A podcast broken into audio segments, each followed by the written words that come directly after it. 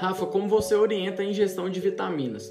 Então vamos lá, vamos começar pelo que a gente mais vende, os multivitamínicos. Eu oriento que seja tomado durante alguma refeição e que de preferência não contenha fibras. Por quê? Porque as fibras atrapalham na absorção da maioria das vitaminas. Já o ômega 3 eu oriento que seja tomado sozinho, porque ele pode competir com outros suplementos e daí atrapalha a sua absorção. O ferro não combina com o cálcio, todo mundo já sabe dessa interação. Então orienta o cálcio seja tomado antes de dormir e se caso necessite o um maior efeito, que seja associado com o magnésio. O ferro antes das refeições é melhor absorvido, mas apresenta maior incidência de desconforto gastrointestinal. Depois das refeições, diminui esse desconforto, mas também diminui a sua absorção. Para o melhor efeito do ferro que seja associada à vitamina C.